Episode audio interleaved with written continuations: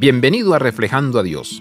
El llamado a vivir una vida santa es el mismo llamado a vivir una vida digna. Pablo con frecuencia invita a sus lectores a vivir una vida digna del llamamiento.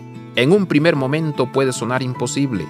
Éramos indignos de la gracia dada a nosotros en la salvación y muchos seguidores de Cristo luchan con sentimientos de indignidad toda su vida. Sin embargo, es cierto que la obra transformadora del Espíritu Santo nos permite comenzar a vivir de una nueva manera como hijos de Dios.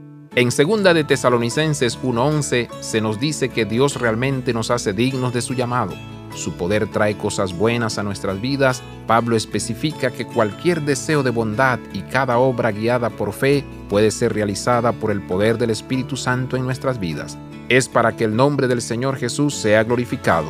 Versículo 12. Ese es el propósito de nuestras vidas, que aquellos que estén lejos de Dios vean semejanza a Cristo en nuestros deseos y acciones, sin recibir nosotros la alabanza, sino que la gloria es para Él. Abraza la vida de santidad, visita reflejandoadios.com.